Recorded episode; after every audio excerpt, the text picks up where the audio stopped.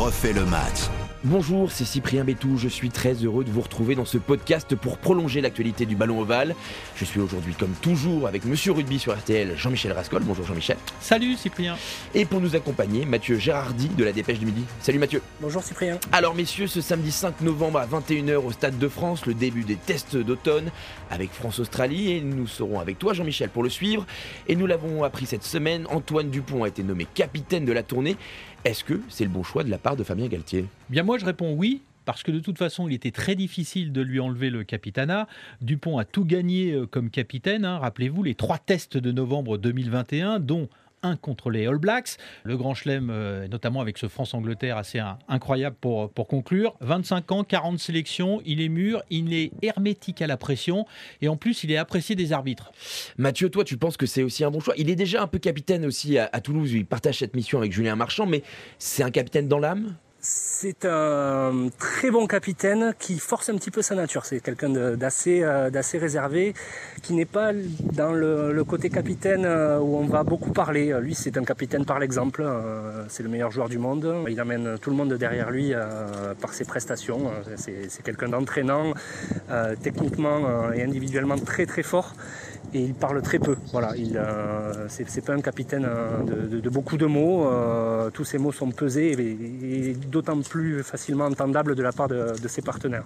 Après, la force qu'il a en équipe de France, c'est qu'il y a d'autres leaders avec lui, Jean-Michel. C'est qu'il y a Gaël Ficou, Julien Marchand, Grégory Aldrit, qui sont eux-mêmes des capitaines dans leur club. Charles Olivon. Charles Olivon maintenant de retour. Donc, il n'est pas tout seul, en fait, Antoine Dupont. Il n'est pas tout seul. Il a des relais. Euh, dans toutes les lignes, ça c'est une chose. Et puis, on peut euh, quand même remarquer que euh, cette responsabilité n'influence pas son jeu. Ni sa performance. Et c'est peut-être aussi sur ce point qu'il faut noter Antoine Dupont. Il est aussi bon capitaine que lorsqu'il ne l'est pas, parce qu'on a vu dans le passé des gens qui étaient un petit peu pris par le poids de la fonction.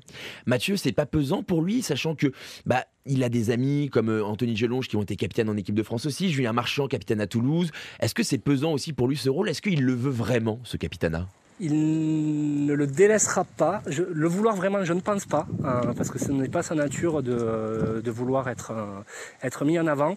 Maintenant, c'est un joueur, Jean-Michel parlait de, de sa résistance à la pression. Moi, j'ai une petite interrogation sur euh, la pression qu'il peut y avoir médiatique au niveau du mondial en France, où c'est quand même euh, les conférences de presse d'avant-match, d'après-match, c'est quand même beaucoup de, de temps d'influx laissé. Euh, Et puis c'est la tête d'affiche en plus pour les médias. C'est celui que tout le monde connaît maintenant, donc c'est aussi une responsabilité autre. effectivement, alors il se protège beaucoup à Toulouse, on l'a très peu vu ce début de saison. Il est venu la dernière fois avant de partir à, à Marcoussis, après la victoire contre La Rochelle. Il se, protège beaucoup des médias, limite vraiment les, les entretiens pour effectivement euh, euh, perdre le moins d'influx possible. Après, euh, moi j'aurais mis Charles Olivon capitaine pour délester Antoine Dupont d'une certaine pression parce que c'est la tête de gondole française. Maintenant, Charles Olivon n'est pas un titulaire indiscutable en troisième ligne de l'équipe de France actuellement et c'est ce qui sans doute aussi justifie le choix de Fabien Galtier de, de promouvoir Antoine Dupont à ce poste-là pour